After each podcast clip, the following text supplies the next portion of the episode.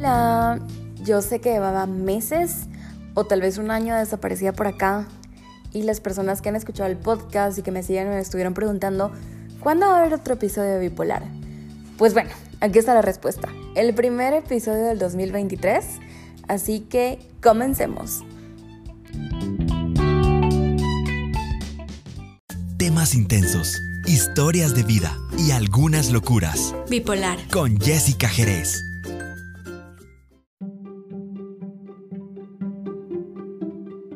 Creo que el título del episodio lo dice todo. Y todos estarán preguntándose, ¿qué? Pero saben que, bueno, si han escuchado desde el primer episodio, saben eh, todo lo que pasó con el tema de una expareja que tuve y demás. Si me siguen en las redes sociales, saben que no tengo una muy buena relación con mi mamá, en general.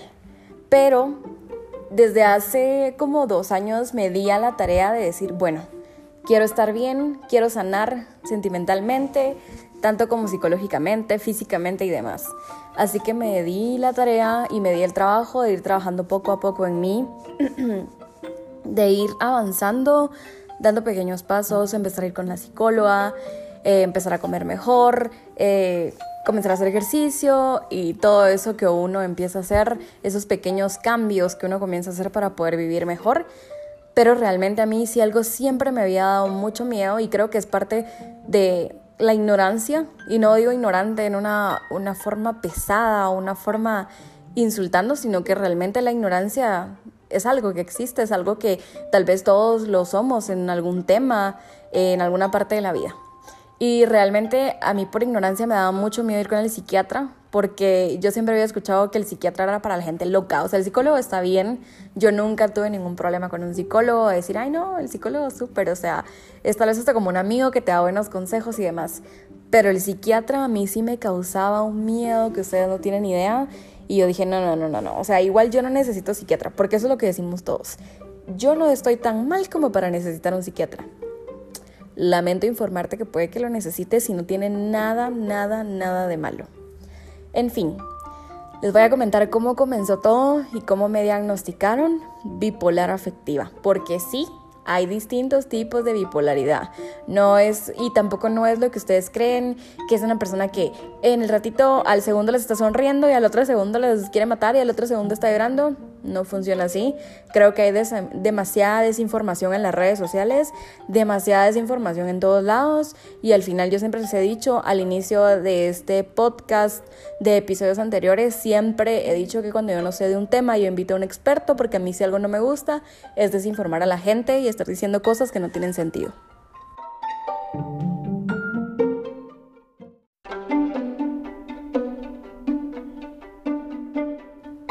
Al final la bipolaridad la puede provocar diferentes cosas. Yo no estoy haciendo responsable a mi mamá, aunque obviamente colaboró demasiado, pero algo que me explicaba el psiquiatra es que la bipolaridad muchas veces es hereditaria. No el 100% de veces, pero sí un gran porcentaje es hereditaria. Entonces puede que tu mamá, tu papá haya sido o es bipolar y solo simple y sencillamente tú no lo sepas y como no están diagnosticados o realmente creo que en esa generación no se acostumbraba porque es un tabú ir al psiquiatra. Entonces puede que sean bipolares no diagnosticados, pueden que sean depresivos no diagnosticados y obviamente eso le afecta a los hijos porque lo, pues lo heredamos, ¿verdad?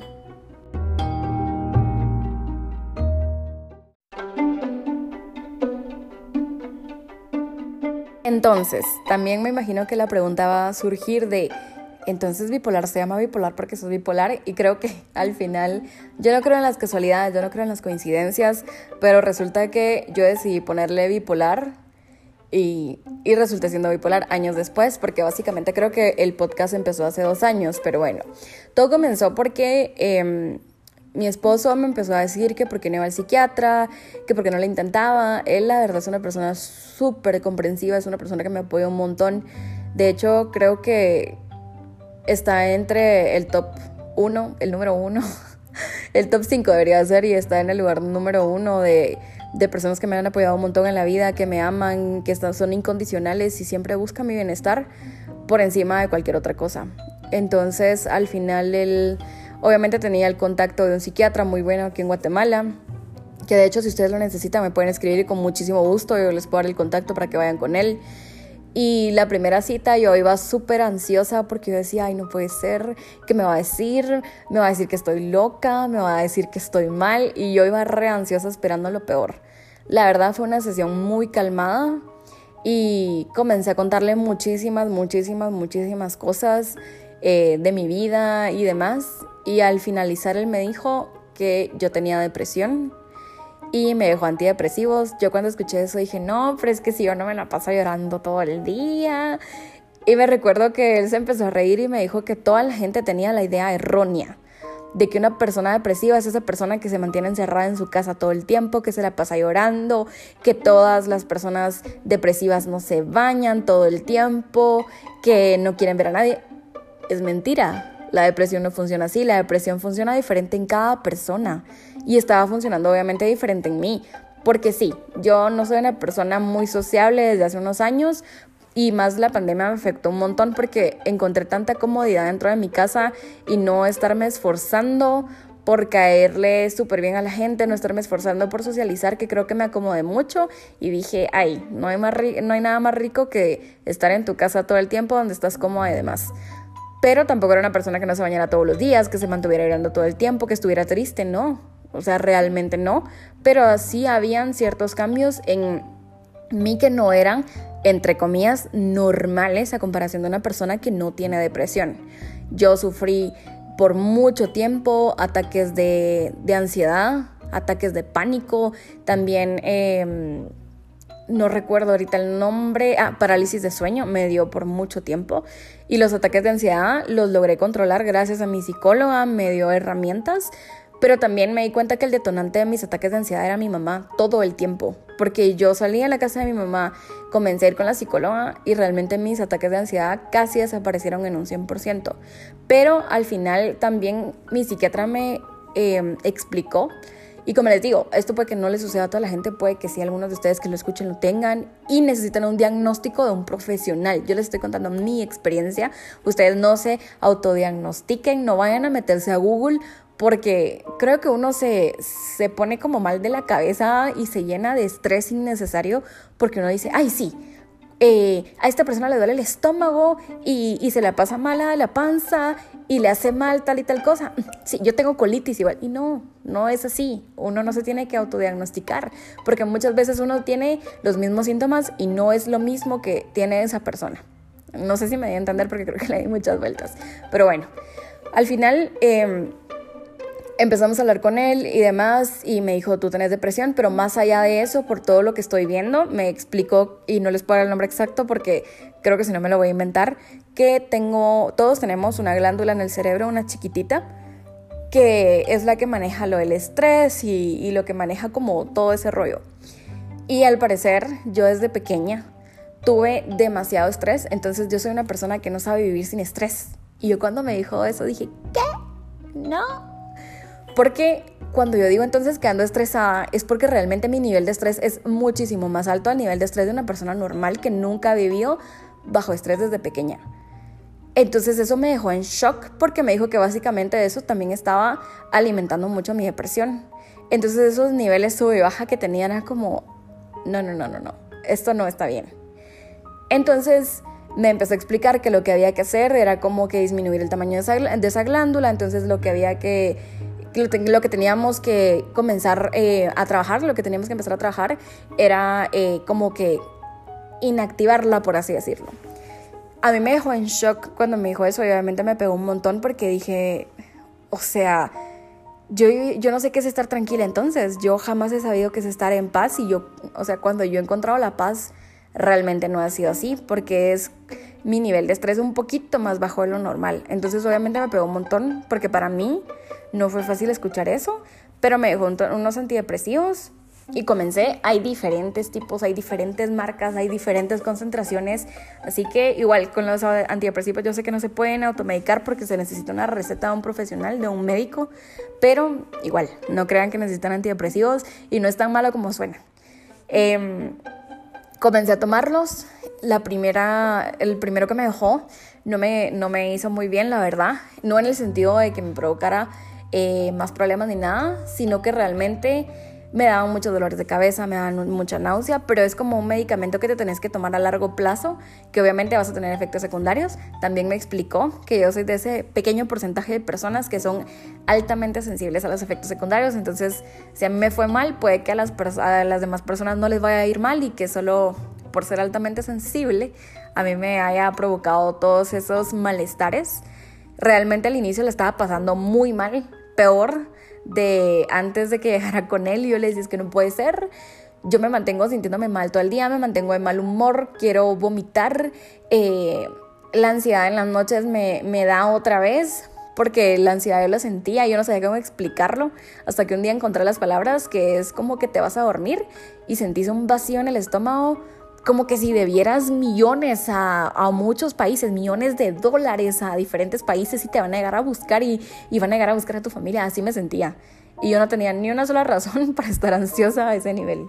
Así que eh, pasé tomando ese medicamento un mes porque realmente es un tiempo de adaptación y es algo que tenés que hacer y te tenés que adaptar. Algunas personas tardan tres semanas, otras cuatro, otras doce y demás, así que depende de cada quien. Y me recuerdo que en mi segunda cita de él le dije, o sea, no puedo, o sea, realmente no puedo seguir con esto. Me dijo, no, no, no, definitivamente ese no es el medicamento que, que necesitas. Desgraciadamente no es como que el primero que te den es el que muchas veces funciona, hay que ir probando. Después me dejó otro, que es el que estoy tomando ahorita, que me ha funcionado de maravilla. O sea, me he sentido súper bien. Realmente me ha adaptado bien. Sí, al inicio tenía dolores de cabeza, tenía mucha fatiga, pero comencé a ver muchos, muchísimos cambios en mi humor. Empecé a sentirme bien, empecé a sentirme feliz, eh, comencé a fijarme en cosas pequeñas que antes no lo hacía.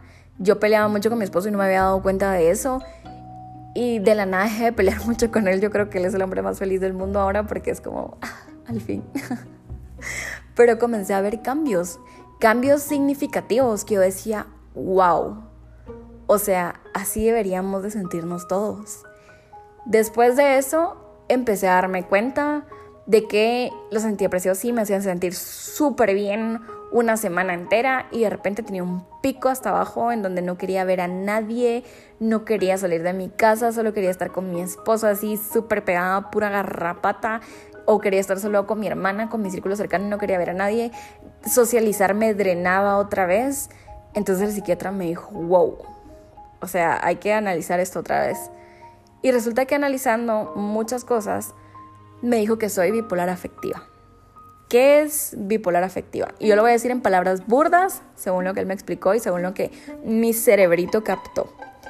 Básicamente, una bipolar afectiva es una persona que pasa de, o sea, se los voy a explicar así para que se lo puedan imaginar así, porque creo que así va a ser más fácil hagan como que cuenta que hay una línea recta, ¿verdad? De arriba hacia abajo.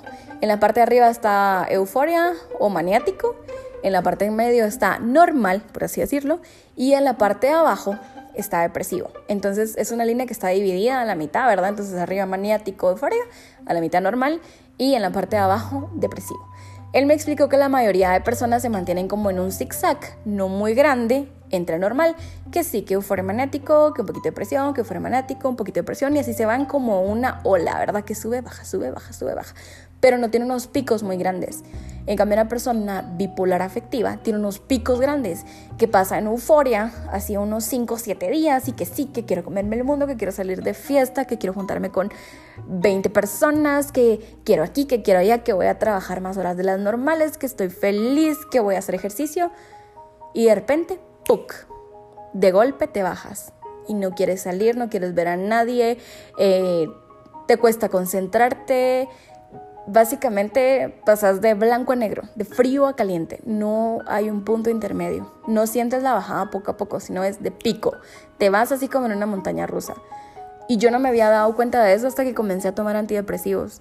Y hasta que comencé a darme cuenta de mis cambios de humor porque empecé a ser más consciente de esa situación. Y obviamente pudo haberlo hecho antes, pudo haberlo hecho años atrás, pero yo no estaba consciente de eso. Entonces al final informarnos e ir con un profesional es muy importante porque te haces consciente de muchas cosas que tú crees que son normales, que están bien y no lo son, porque no te hacen estar bien y no te hacen vivir sanamente contigo mismo, que al final es lo importante, que tú estés bien. Bueno, al final él me dijo, bueno, esto suele suceder, muchas personas bipolares afectivas se les diagnostica primero solo con depresión, esto es algo normal. Y me comenzó a explicar cómo funcionaba la bipolaridad afectiva y me dijo, no, no te asustes, o sea, definitivamente esto es algo que se puede controlar, no creas que es como, ay, bipolar, y porque todo el mundo escucha bipolar y se trauma y piensa lo peor, y me dijo, no, no, no, no, sos bipolar afectiva, mejor no te voy a decir, esto está mal y sos mala persona y estás dañada, no, no, no. O sea, realmente muchas personas allá afuera son bipolares afectivas y no lo saben. Así que obviamente salí choqueada. Ese día me dijo que me tenía que dejar otro medicamento, aparte de los antidepresivos, que el otro medicamento era un nivelador de emociones. Yo salí en shock, más que la primera vez, eh, de esa sesión y le dije a mi esposo y mi esposo así como, bueno, yo te apoyo, no te preocupes, vamos a hacer lo que sea necesario para que tú estés bien. Y lo pasé pensando como 15 días y decía, bueno, pero ¿qué hago? porque al final como soy demasiado sensible a los efectos secundarios de los medicamentos, obviamente cada medicamento de estos tiene efectos secundarios, que puede que a ti no te hagan mal y que no sientas ni uno, pero yo sí los iba a sentir. Entonces me dijo, bueno, te doy dos opciones. Eh, la primera es litio, pero con el litio tienes que estarte sacando sangre cada semana porque tenemos que estar midiendo los niveles para que no nos pasemos y pero que tampoco sea muy bajo. Entonces necesito estarte sacando sangre cada semana. Pues no él, pues, pero sí un laboratorio. Entonces dije, ouch, o sea, cuatro semanas sacándome sangre. Yo el año pasado, como, o sea, si me siguen en las redes sociales, me operaron de, fue una operación muy pesada Pasé haciéndome antes de eso muchos exámenes de sangre, pinchándome la pompa 15 días seguidos, dos veces, dos veces en el día. Entonces yo estoy traumada ahorita con las inyecciones, yo no quiero saber nada de agujas en mi cuerpo y ni mencionemos la operación con todas las agujas que me metieron. Eso se los explicaré en otro episodio porque creo que es algo que realmente todas las mujeres necesitamos saber y los hombres que tienen pareja necesitan informar a sus mujeres, a sus mujeres. a las mujeres que les rodean a su pareja, qué feo se escucha eso, a, su pareja para que sepan y demás. Pero bueno, ese es otro tema que más adelante hablaremos. Entonces dije, ok, y me dijo, bueno, y al inicio también te vas a sentir con fatiga y pues esos básicamente son los efectos secundarios y bueno, el segundo medicamento es este, que realmente no me recuerdo ahorita mucho del nombre. Y me dijo, ese te puede aumentar de peso y te vas a sentir con sueño todo el tiempo hay una gran diferencia entre sentirte fatigada y estar con sueño todo el tiempo. Entonces dije, ay Dios, ¿qué quiero? Que me estén sacando sangre cada semana y estar fatigada o que realmente me suba de peso otra vez. Porque aparte de todo, imagínense, yo tengo síndrome de ovario poliquístico y aparte de todo tengo eh, hipotiroidismo. Entonces yo me subo de peso si tengo la tiroides tiroides descontrolada y los antidepresivos me hicieron subir un poquito de peso. Entonces dije, yo ya no puedo subir más de peso. Yo ahorita estoy pesando 147 libras y mido 1.56. Entonces dije, no, no, no, no. Entonces me puse a investigar. Dios me puso personas en el camino, la divinidad, el universo, como ustedes le quieran llamar, me puso personas en el camino que conocen otras personas que han tomado litio y que han tomado el otro medicamento. Entonces, con base a esas opiniones y los cambios que ellos vieron, dije, ok, me voy a decidir por el litio. Créanme que no fue una decisión fácil. De hecho, al momento de decírselo al doctor, casi me vomitaba por dentro, porque era como estoy tan ansiosa, estoy tan nerviosa. Pero al final esas decisiones que te hacen sentir bien son las que valen la pena. Entonces, Básicamente estoy a punto de comenzar a tomar litio el lunes de esta semana, o sea, mañana, hoy es domingo, si no estoy mal, hoy es domingo 12 de febrero del año 2023. Así que mañana 13 de febrero me voy a ir a hacer los exámenes de sangre para medir mis niveles de litio ahorita en el cuerpo, que ahorita que no estoy consumiendo litio, para poder comenzar con el tratamiento esta semana que viene. ¿Estoy nerviosa? Sí. Pero estoy muy feliz, muy animada y ante todo porque desde que comencé a ir al psiquiatra, empecé a tomar antidepresivos, me siento más libre, me siento más feliz, siento que disfruto más de la vida, tengo ganas, muchísimas más ganas de comerme al mundo, tengo ganas de conocer a más personas, de ayudar a más gente. realmente siento que mi esperanza y mi fe aumentó en un 100 mil por ciento. Entonces siento que al final los pequeñitos efectos que te dé al inicio no son nada a comparación de lo bien que te vas a sentir. Y obviamente no les estoy diciendo que todas las personas que escuchan esto necesiten un antidepresivo, tomarlo o necesiten litio, porque no es así. Pero a lo que voy es que si tú realmente te sientes mal, no tiene nada, nada de malo ir al psiquiatra, porque no es para personas locas, es para personas fuertes y personas valientes que deciden cambiar su vida y quieren ver un cambio favorable, quieren estar bien, quieren estar bien con su entorno y quieren ser felices. Entonces te lo dejo ahí. También al final es para que no juzguemos a las personas allá afuera. Yo aprendí algo y me hizo ver desde otra perspectiva. Cuando comencé a tomar antidepresivos y comencé a entenderme a mí misma, comencé a ver a la gente desde otra perspectiva. Creo que es bien cliché decir, esa persona no me hace nada, hace cosas. Sí, pero muchas veces es difícil entenderlo y aplicarlo. Pero yo desde que comencé realmente a trabajar en mí misma, comencé con este tema del psiquiatra y todo, entendí que la gente no me grita, la gente grita, la gente no me hace daño, la gente hace daño. Comencé a dejarme de tomar las cosas tan personales y comencé a dejar de decir, ay no, es que ella me cae mal porque hace caras, ay no, es que él me cae mal porque es un patán. O sea, realmente es como tú sos patán, tú le haces caras a la gente, tú no me haces caras, tú no eres patán conmigo comencé a ver a la gente desde otra perspectiva y comencé a entenderla. Porque al final las personas normalmente cuando son así es porque les hicieron mucho daño y son personas que necesitan sanar y siento que ya han tenido suficiente en su vida como para nosotros juzgarlos. Así que bueno, se, les ahí, se los dejo ahí, les cuento a finales de esta semana que viene cómo me fue, les voy a ir contando cómo me está yendo con el litio y demás y cómo me voy sintiendo. Pero más que todo este episodio es para impulsarlos, ¿verdad? Que como les dije, vayan al psiquiatra y no estemos juzgando a la gente. Y para abrirme con ustedes, porque al final este, estos episodios bipolar siempre comenzó pues abriéndome, contándoles mi experiencia para ustedes con base en mi experiencia puedan ayudar a la gente o incluso ayudarse a ustedes mismos. Así que nos escuchamos en otro episodio y hasta la vista. Que estén bien, se cuidan. Gracias por acompañarme en un episodio más de Bipolar. Hasta la próxima. Acompaña a Jessica Jerez en nuestro próximo episodio. Bipolar